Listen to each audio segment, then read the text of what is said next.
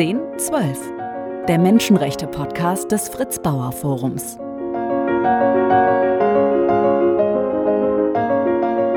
Heute mit einem Gesprächspartner, der sich als Mitglied des Deutschen Bundestages seit vielen Jahren für Menschenrechte einsetzt. Seit Ende vergangenen Jahres ist er Beauftragter der Bundesregierung für die weltweite Religions- und Weltanschauungsfreiheit. Herzlich willkommen, Frank Schwabe. Hallo. Jetzt müssen wir natürlich erstmal fragen, direkt gewählter Abgeordneter aus Recklinghausen 1 heißt der Wahlkreis, auch mit sehr, sehr guten Ergebnissen direkt gewählt. Und trotzdem beschäftigen Sie sich seit vielen Jahren ähm, mit den Themen Menschenrechte und humanitäre Hilfe. Das sind ja nicht so die Themen, die man sofort mit Blick auch auf den eigenen Wahlkreis vielleicht ähm, in den Kopf bekommt. Warum äh, das Engagement in diesem Themenfeld? Das, also es gibt übrigens ganz viele Leute interessanterweise in meinem Wahlkreis, die sich für viele Themen interessieren. Es hat ja direkt was zu tun, zum Beispiel gerade mit der Lage in der Ukraine. Es hat was zu tun mit Afghanistan und vielem anderen, mit der Türkei. Und da gibt es erstaunlich viele, die sich in der Tat, äh, teilweise weil sie eine Migrationsgeschichte haben, aber auch sonst für die Themen interessieren. Das hat sich bei mir entwickelt, weil ich ähm, immer sehr stark international orientiert war. Ich war lange Sprecher der SPD-Fraktion für Klimaschutz habe mich dann immer mehr im Europarat engagiert, dem, der Menschenrechtsinstitution Europas, mal mit 47 Mitgliedern, seitdem wir jetzt Russland rausgeworfen haben, nur noch 46. Und dann hat sich das einfach so entwickelt, dass dann in der Fraktion äh, mal diese Möglichkeit war und diese Funktion auch frei war und ich mich dann darum beworben habe. Aber daraus ist ja vermutlich doch eine, eine sehr tiefe Beschäftigung mit diesen äh, Themen erwachsen. Ähm, ändert das auch was im, im sonstigen politischen Alltag? Also ist der Blick vielleicht für die Frage, wo geraten wir auch bei politischen Entscheidungen mit Menschenrechten aneinander dadurch geschärft worden?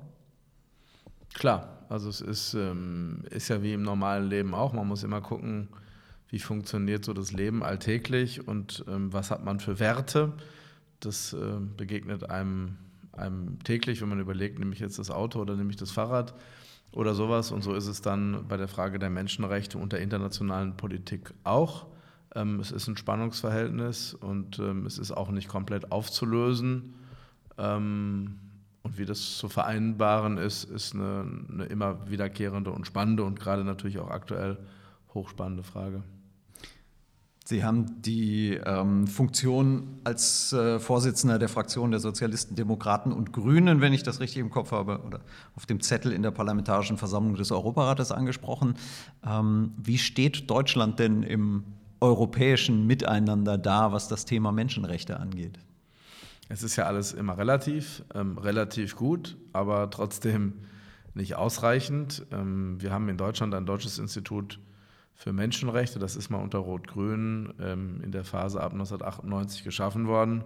Und wir hatten immer einen Kampf mit CDU und CSU um die Frage, wohin soll dieses Institut denn blicken? Ähm, die Union wollte immer, dass es nach außen blickt und über die schlimmen Menschenrechtslagen in der ganzen Welt berichtet. Kann man auch machen, aber das Deutsche Institut für Menschenrechte ist dafür da, in Deutschland genauer hinzugucken. Und natürlich läuft da nicht alles ideal. Wir haben sowas Racial Profiling bei der Polizei, wo eben Menschen, die anders aussehen, besonders häufig auch kontrolliert und angehalten werden. Wir haben die Situation, dass in der Altenpflege es Gewalterfahrungen ähm, gibt von Menschen und dass wir da auch nicht perfekt aufgestellt sind. Und wir könnten über vieles andere mehr reden, die Behandlung in, in Polizeigewahrsam, die nicht immer so ist, wie man sich das vorstellt. Ähm, alles noch nicht mal ein konkreter Vorwurf gegen Menschen, aber das sind eben Dinge, die vorkommen. Und wenn man damit nicht transparent umgeht, dann kommen sie umso mehr vor und deswegen besser als in vielen anderen Europaratsländern, aber nicht gut genug. Was kann die Politik bei diesen Themen tun? Das eine ist ja gesetzlicher Rahmen, das andere sind aber viele Dinge, die sich vielleicht auch im Alltag ähm, eingeschliffen haben. Wenn wir über so ein Thema wie äh, Racial Profiling sprechen, das steckt ja nicht in den, in den Einsatzvorgaben, sondern das steckt vielleicht in in, in Erfahrungen drin, in ähm, Handlungsabläufen, in informellen ähm, Dingen, die weitergegeben werden. Wo kann die Politik da ansetzen? Genau, es sind gesetzliche Regelungen, aber es sind auch äh, Regelungen äh, innerhalb zum Beispiel von Behörden, wie man mit problematischen Situationen umgeht. Das ist ein, das Verhalten von Vorgesetzten. Nehmen die das Thema ernst oder tun die das ab als Lappalie?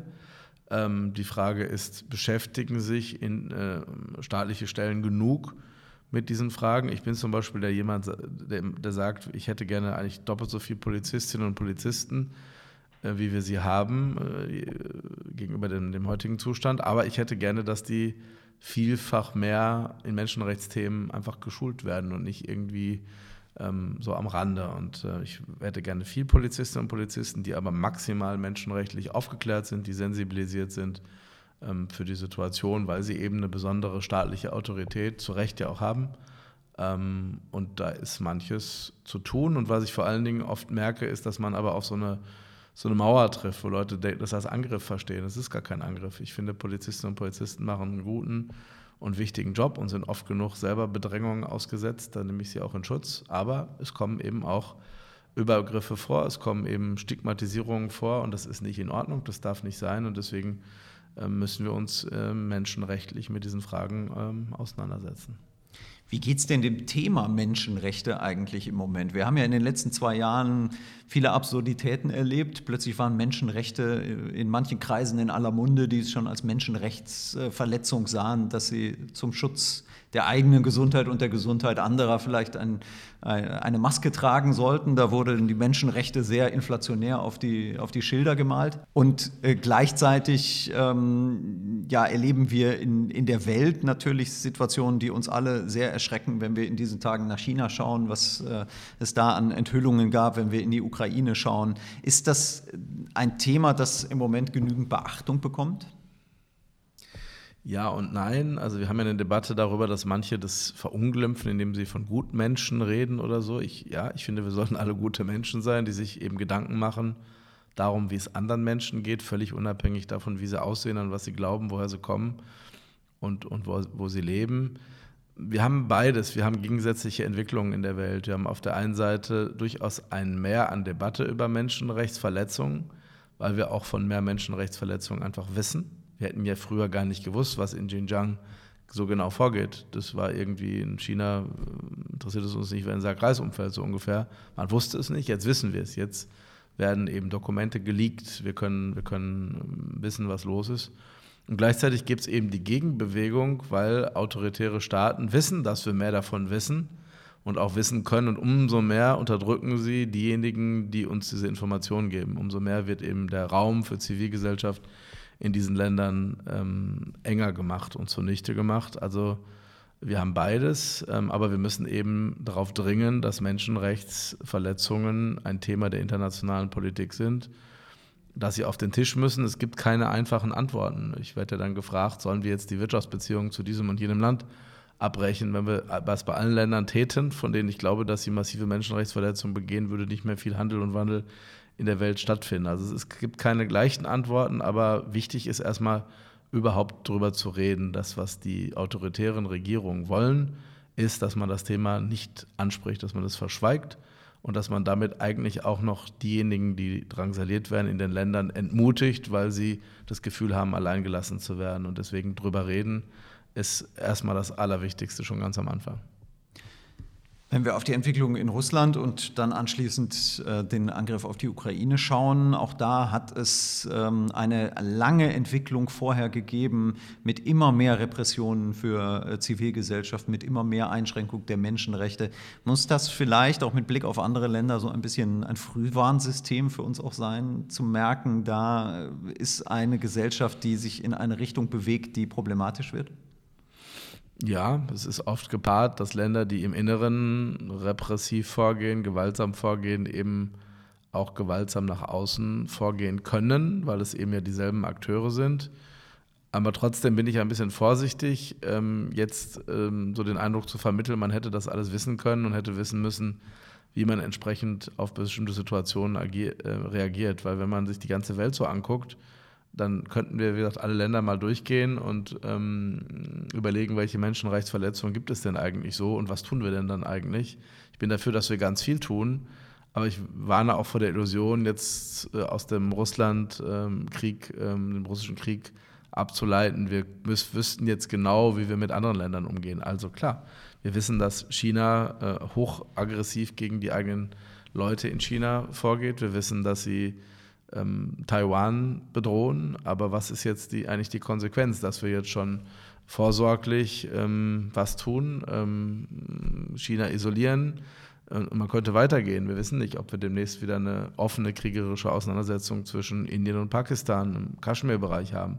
Kann aber sein. Und wenn ich mir die ähm, indische Innenpolitik angucke, wir reden von der größten Demokratie der Welt, die entwickelt sich wahnsinnig autoritär zurzeit. Ähm, das Land mit den meisten Einwohnern in der Welt. Sollen wir jetzt vorsorglich gegen Indien ähm, präventiv, weiß ich nicht, Wirtschaftssanktionen äh, erlassen, um dem vorzubeugen. Und jetzt könnte man nach Lateinamerika gucken, nach Afrika gucken und so weiter. Deswegen, ich bin dafür, dass wir darüber reden. Ich bin auch dafür, dass wir darüber reden, wo denn wir vielleicht die Hand anlegen, direkt Menschenrechtsverletzungen mit zu unterstützen, indem wir zum Beispiel Produkte aus den Ländern beziehen, wo definitiv in der Produktion Menschenrechtsverletzungen vorgekommen sind. Das müssen wir unterbinden, versuchen wir übrigens auch gerade durch ein sogenanntes Lieferkettengesetz. Aber wir werden jetzt nicht jedes Land sanktionieren können, das ähm, durchaus auch schwere Menschenrechtsverletzungen begeht. Und das sage ich als jemand, der das sieht und der sich wirklich, der sehr besorgt ist über diese Entwicklung. Diese schwierige Abwägung ist ja vor kurzem nochmal für viele Menschen vielleicht das erste Mal so richtig sichtbar geworden, als es darum ging, äh, andere Energielieferanten als Russland zu finden und der Bundeswirtschaftsminister dann sehr klar gesagt hat, wir können uns nicht in dem guten Gefühl zurücklehnen, dass wir es nur mit, äh, mit moralisch einwandfreien Lieferanten zu tun haben, bei allem, was wir tun, ob es Smartphones sind, ob es Energie ist.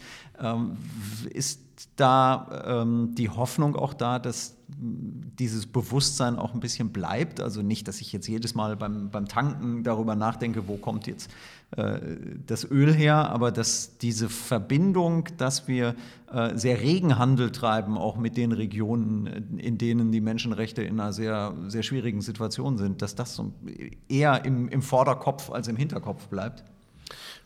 Ja, ich glaube, es, es macht Sinn, darüber nachzudenken, wo reden wir denn über bestimmte Güter, die wir importieren, die existenziell notwendig sind für uns. Und diese Energiefrage gehört jedenfalls dazu, vielleicht auch die Frage von Medikamenten. Da muss man sich wirklich überlegen, wie können wir uns so aufstellen, möglichst so unabhängig werden, dass wir eben auch nicht erpressbar sind durch andere Länder. Und auf der anderen Seite will ich es nochmal sagen, ich glaube, zu glauben, dass mit Wirtschaftssanktionen am Ende wir Menschenrechtsverletzungen verhindern oder auch gar nur sanktionieren könnten auf der ganzen Welt, wird ganz gewiss ähm, äh, in die Sackgasse führen. Auch die Vorstellung, dass wir sozusagen nirgendwo mehr Kleider produzieren lassen, wo nicht dieselben Bedingungen herrschen wie bei uns, wird auch, das wird auch nicht funktionieren. Da müssten wir hingehen und sagen, wir holen jetzt irgendwie die Textilproduktion wieder zurück ins Münsterland oder sowas. Also eine Vorstellung, wo wir am Ende auch mit guten Argumenten von Menschenrechten, aber in einer Form von Protektionismus eigentlich haben und uns wieder komplett ähm, ökonomisch aufs eigene Land zurückziehen und alles das hier produzieren, was wir irgendwie in diesem Land verbrauchen, die wird auch nicht funktionieren. Da glaube ich, würden wir es, würden einfach übersteuern. Aber ähm, deswegen ist es eine ganz spannende und, und äh, interessante Debatte, die wir da miteinander, ähm, miteinander führen. Und es gibt keine keine eine Antwort, ähm, aber darüber reden ist schon mal ganz wichtig, weil nochmal, das ist das, was die Länder eigentlich gar nicht wollen. Sie wollen, dass, dass es schöne Bilder gibt und schöne Treffen und Shaking Hands und man nur noch über Wirtschaft redet und überhaupt nicht mehr über Menschenrechtsverletzungen. Und da kann ich nur sagen, das ist unangenehm. Ich führe ja auch solche Gespräche, wenn man sich, wenn man den Botschafter von einem Land trifft und dann als erstes ein Menschenrechtsthema auf den Tisch legt, dann reagieren manche doch etwas verschnupft. Und es ist nicht so eine schöne zwischenmenschliche Situation, aber es ist eben dringend notwendig. Was man dann im Einzelfall tut, da, das ist ein langer Prozess. Wir diskutieren gerade im Deutschen Bundestag das Thema Wirtschaft, äh, Sport und Menschenrechte ganz engagiert und ganz heftig. Und da ist auch noch viel nachzuholen. Aber auch da gibt es nicht die schwarz-weiße Antwort. Boykott ja, Boykott nein. Darauf kann man es gerne manchmal ähm, in den Medien oder so reduzieren, kann man machen, aber eigentlich ist das nicht die richtige Antwort, sondern eigentlich ist die Frage, was ist eigentlich Sport, wie funktioniert der Sport, wie funktionieren Sportverbände und müssen die nicht anders agieren, damit am Ende Sportereignisse weltweit überhaupt äh, möglich sind. In welchen Ländern sind sie möglich? Dürfen das nur noch lupenreine Demokratien sein? Dürfen es durchaus auch hm, zweifelhafte Staaten manchmal sein, aber dann, wenn wenn der Sport da besonders beheimatet ist. Also was weiß ich, wenn wir demnächst, ähm, ähm wenn wir eine Rugby-Weltmeisterschaft, weiß ich nicht, in Österreich ausführen, äh, ist vielleicht auch nicht der richtige Ort. Also es ist eine komplizierte Debatte, aber ich erwarte, dass sich alle Institutionen, alle Akteure, die Wirtschaft, die Unternehmen, die Sportverbände, ähm, die Politik sowieso diesen Fragen ähm, stellen und sich dann da nicht, nicht wegducken. Zu einem ganz wichtigen Rechte gehört ja auch die, die politische Willensbildung. Es gibt ein spannendes Programm, das nennt sich Parlamentarier schützen Parlamentarier. Was ist die Idee dahinter? Die Idee ist, dass wir das, was wir an Autorität ja immerhin haben als Bundestagsabgeordnete, vielleicht nicht so sehr in Deutschland, da vielleicht auch, aber vor allen Dingen weltweit, da zählt ein Bundestagsabgeordneter was, da sagen die, wow, du bist in Deutschland Abgeordneter. Hm dass wir das nutzen, diese Autorität, diese Möglichkeiten, um Menschen in anderen Ländern zu helfen, die sich eben für Menschenrechte engagieren und deswegen von den eigenen Regierungen unter Druck gesetzt werden. Die Idee war ursprünglich, dass wir das machen für andere Parlamentarierinnen, die unter Druck sind. Interessanterweise gibt es davon aber gar nicht so viele. Warum? Ähm, weil ähm, entweder es sich um ein doch freies Land handelt, wo die Opposition ähm, vielleicht nicht geliebt ist von der Regierung, aber eben nicht ähm, verfolgt wird. Oder wir reden über Länder, wo die Opposition verfolgt wird, deswegen gibt es aber gar keine Parlamentarier, weil sie schon dafür gesorgt haben, dass die gar nicht mehr im Parlament ähm, gar nicht erst vertreten sind. Es gibt wenige Ausnahmefälle. In der Vergangenheit war es zum Beispiel die Türkei, wo insbesondere die HDP, aber auch einige Abgeordnete der GAP, der Opposition, eben von Gefängnis bedroht waren und ähnlichem. Die sind dann ins Programm gekommen. Aber wir haben das Programm eben erweitert und haben gesagt, es geht im weitesten Sinne um alle die, die sich für Menschenrechte eben einsetzen. Ich hatte zum Beispiel mal einen, ein Patenkind in diesem Programm, eine Bloggerin aus, äh, aus Vietnam, Masa Mushroom.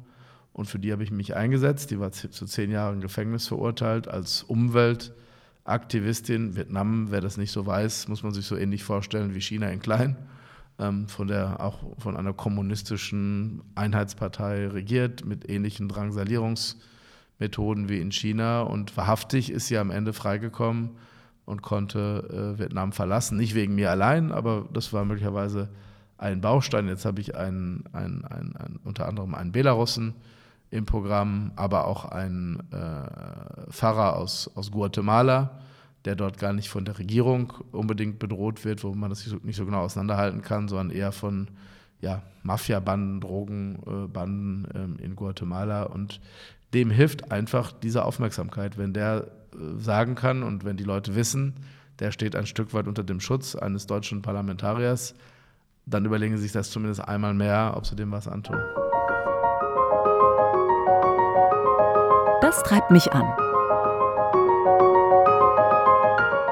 Man sich ein so großes Thema wie die Menschenrechte äh, gewählt hat, dann ähm, stellt sich natürlich die Frage, wo zieht man auch die, die, die Erfolgserlebnisse her? Sind das genau solche Entwicklungen, die äh, im, im weltweiten sehr klein klingen, aber für einen betroffenen Menschen natürlich das ganze Leben verändern, wenn jemand äh, freikommt, ausreisen darf? Ist das die Motivation, um weiterzumachen? Ja, ich habe gar nicht die Zeit, so drüber nachzudenken, in wie vielen Einzelfällen, ich muss immer sagen, wir geholfen haben weil ich bin ja oft nur sagen das Gesicht des Ganzen, aber ich habe ein großes Team hinter mir, die das am Ende bearbeiten. Ähm, der letzte Fall, der wirklich toll war, war Hosan Jane, eine deutsch-kurdische Künstlerin, die in der Türkei festgehalten wurde, kommt aus Köln, und ihre Tochter äh, Dilan Örs, Gönül Örs. Ähm, und das hat, glaube ich, drei Jahre am Ende gedauert. Ähm, und letztendlich haben wir sie frei bekommen. Sie leben jetzt wieder in Deutschland. Entsprechend in Freiheit. Und da gibt es unzählige andere Fälle, über die man reden könnte. Ähm, und gleichzeitig habe ich, wenn ich jetzt mal drüber nachdenke, viele Menschen vor Augen, ähm, die ja, ihre, ihr Engagement nicht überlebt haben, zum Beispiel, die auch tot sind mittlerweile oder schwer misshandelt wurden. Ähm, es gibt beides.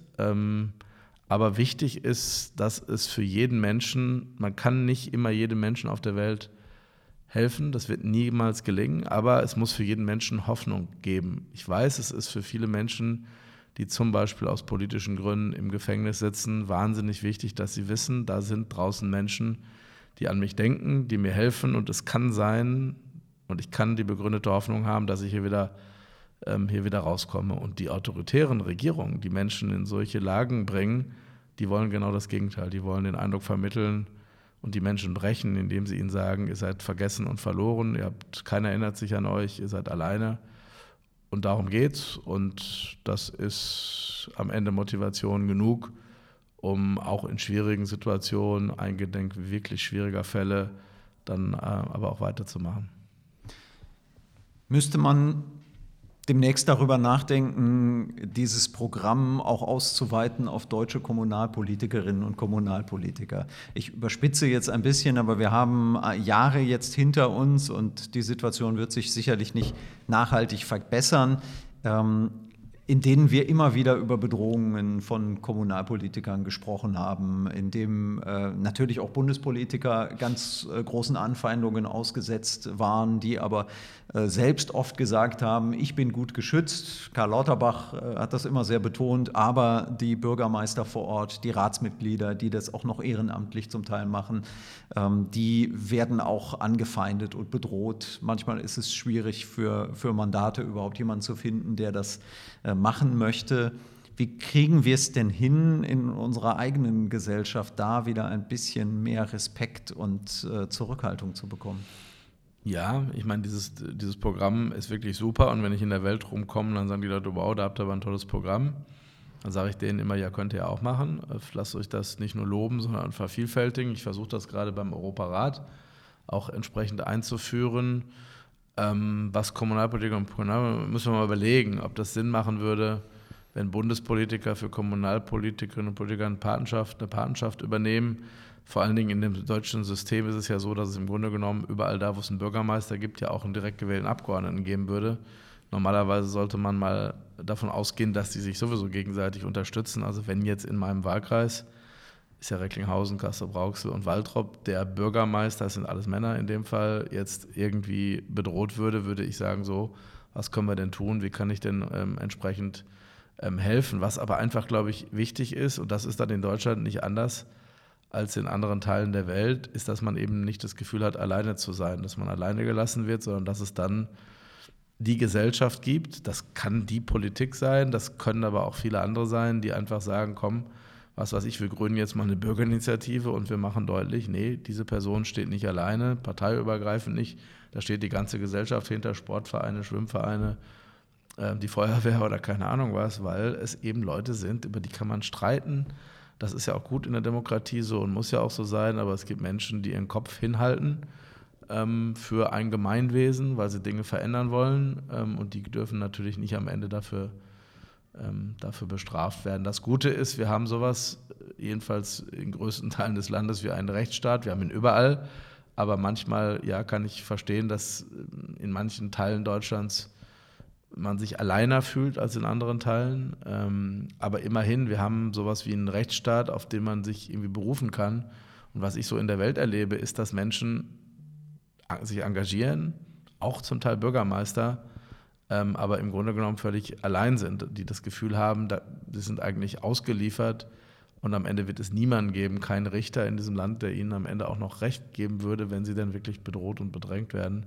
Das ist zum Glück bei uns anders, aber trotzdem dieses Gefühl des Alleinseins, des Ausgeliefertseins, das gibt es und da muss Zivilgesellschaft, muss die ganze Gesellschaft zusammenhalten. Ich denke gerne mal drüber nach, wie man das auch nochmal stärken kann. Der Bundespräsident hat es ja auch schon an ein, zwei Stellen getan, indem er mal solche Akteure, die betroffen sind, auch eingeladen hat ins Schloss Bellevue nach Berlin. Ähm, aber was man dann nochmal mehr tun kann, um kommunale Demokratie zu stärken, das nehme ich als, als Gedanken, als Fragestellung gerne mal mit. Jetzt sind Sie inzwischen Beauftragter der Bundesregierung für weltweite Religions- und Weltanschauungsfreiheit. Wie müssen wir uns konkret die Arbeit in dieser Funktion vorstellen? Den Job gibt es ja noch nicht so lange. Der ist äh, ehrlicherweise eingerichtet worden auf Drängen der Union vor vier Jahren in der Koalitionsverhandlung mit der SPD, ähm, weil die, der Union das ein ganz wichtiges Thema war. Das ist mir auch ein wichtiges Thema, aber natürlich hätte man sagen können, wir nehmen auch andere Themen, Menschenrechtsthemen und machen daraus irgendwie eine Beauftragtenfunktion, also Medienfreiheit zum Beispiel, ähm, Demonstrationsfreiheit, weil das sind alles Rechte, die auf der Welt eben beschnitten werden und viele davon oft in Kombination. Also wenn das eine Recht beschnitten wird, wird das andere eigentlich auch äh, in der Regel beschnitten.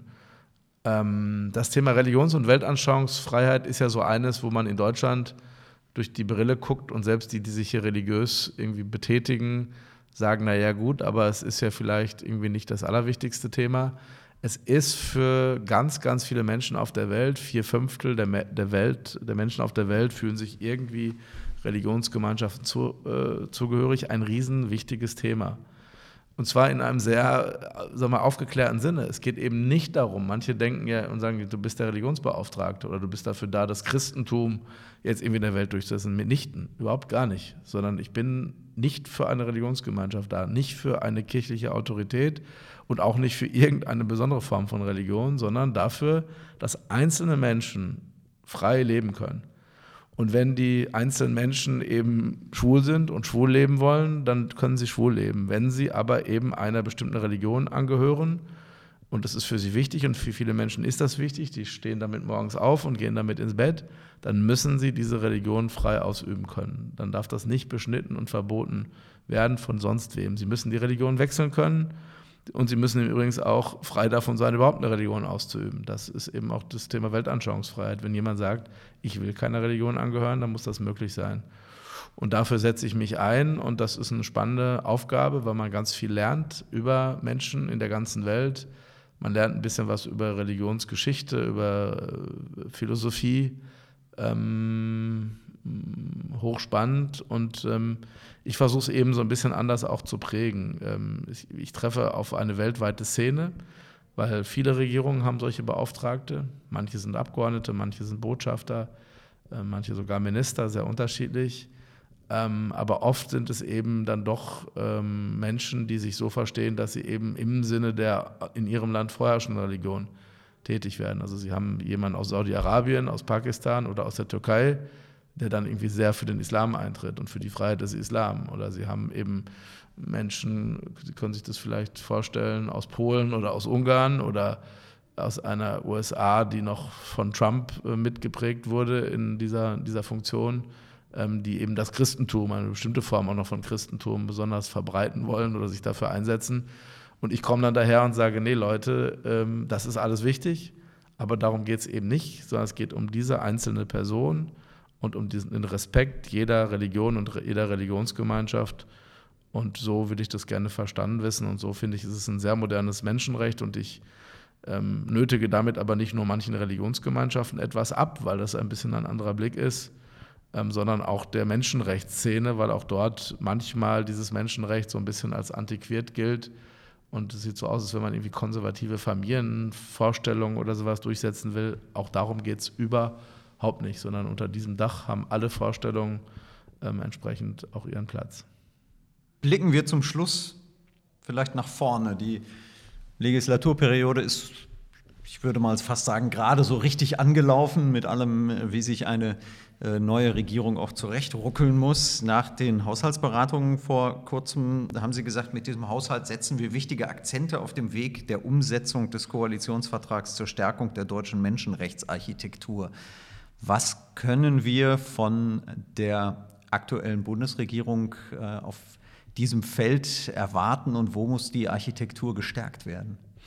Genau, das ist ja wahnsinnig schwierig, gerade irgendwie diesen Koalitionsvertrag umzusetzen, weil gefühlt, das sind erst ein paar Monate, aber gefühlt ist das ja irgendwie schon eine halbe Ewigkeit her, weil da dieser Krieg eben dazwischen lag und der Krieg irgendwie alles überlagert. Wir müssen jetzt wirklich sehen, dass wir das, was ich finde, super, gerade im Bereich der Menschenrechte, aber auch der, beim Thema Integration, Migration, natürlich eng mit Menschenrechtsthemen äh, verwoben, da drin steht, da ist, ist toll, ist Tolles drin. Und das muss jetzt aber sichtbarer werden, das müssen wir jetzt peu à peu abarbeiten. Wenn, wenn ich von Menschenrechtsarchitektur rede, meine ich das, was eigentlich geschaffen wurde in der ersten und einzigen rot-grünen Regierung ab 1998. Damals ist zum Beispiel der Ausschuss für Menschenrechte im Deutschen Bundestag überhaupt erst geschaffen worden. Den gab es vorher gar nicht. Ähm, damals ist das Amt geschaffen worden der Beauftragten der Bundesregierung für Menschenrechte und humanitäre Hilfe, zurzeit Luise Amtsberg von den Grünen.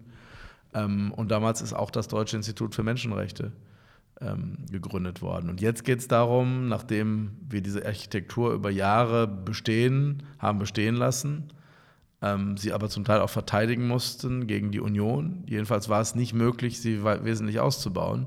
Haben wir gesagt, jetzt mit der Ampel, wo wir ein relativ ähnliches Verhältnis, Verständnis haben zwischen den drei Parteien, von der Notwendigkeit einer solchen Menschenrechtsarchitektur müssen wir das Ganze nochmal nach vorne ausbauen. Ähm, dazu gehört zum Beispiel auch eine Aufwertung ähm, des Amtes der Menschenrechtsbeauftragten der Bundesregierung. Da ist, sind wir auch gerade bei. Die macht das auch für sich schon ganz selbstbewusst selber. Ähm, es geht darum, dieses Deutsche Institut für Menschenrechte zu stärken. Das haben wir jetzt in den Haushaltsberatungen in einem ersten Schritt getan mit sechs neuen Stellen. Das ist eine weltweit hoch anerkannte ähm, Institution, der, über die wir uns aber mit der Union immer streiten mussten. In den letzten Jahren ähm, dazu gehört ähm, aber auch, dass wir unsere Rolle in internationalen Institutionen, die originär für Menschenrechtsfragen zuständig sind, stärken. Das ist zum Beispiel der Europarat, ähm, der, wie ich finde, unterbewertet wird ähm, und der viel mehr Möglichkeiten hat ähm, als wir es heute ausnutzen. Und deswegen haben wir zum Beispiel gesagt, wir wollen jetzt auch im Haushalt Impulse setzen und haben am Ende 11 Millionen Euro mehr für diesen Europarat veranschlagt, um einfach am Ende die Jugendarbeit des Europarats zu stärken, um das, was jetzt an Russland, Russland ist ja rausgeworfen worden, also zahlen die auch nichts mehr, das, was an, an Mitteln fehlt, zu kompensieren und vor allen Dingen, um die Ost- und Südosteuropa-Programme zu stärken. Wenn wir denen jetzt wirklich sagen, es geht um Menschenrechte, und es geht darum, wo landen denn eigentlich Länder auf der Welt? Landen die im Einflussbereich von China oder von Russland, wo Menschenrechte überhaupt keine Rolle spielen, ganz im Gegenteil? Ähm, oder wollen wir sie eben stärker binden an Europa, an unsere europäischen Werte? Dann reden wir über Bosnien-Herzegowina, über Kosovo, über Albanien, über die Ukraine und die Republik Moldau und andere auch. Und wenn wir dort Menschenrechte stärken wollen, dann werden wir dort auch, äh, wird es auch etwas kosten. Und ähm, auch das ist jetzt ähm, dankenswerterweise in diesem Bundeshaushalt äh, verankert. Außerdem, das will ich dann auch noch sagen, sind die Mittel für die humanitäre Hilfe deutlich erhöht worden. Das, da geht es ja indirekt jedenfalls auch um Menschenrechtsthemen, weil wir mittlerweile mehr als 100 Millionen Menschen auf der Flucht haben auf der Welt. Und am Ende ist die Frage, äh, von was leben die eigentlich? Und ähm, da ist Deutschland mittlerweile an Platz zwei der internationalen Geber nach den USA, ähm, was gut ist, was aber eben leider angesichts dieser Krisenlagen auch dringend notwendig ist. Also eine Menge zu tun in den nächsten Jahren. Umso mehr Dankeschön, dass Sie sich die Zeit genommen haben für dieses Gespräch. Vielen Dank, Frank Schwabe. Ich danke. 1012 der Menschenrechte-Podcast des Fritz Bauer Forums. Mehr Informationen zu unserer Arbeit unter fritz-bauer-forum.de.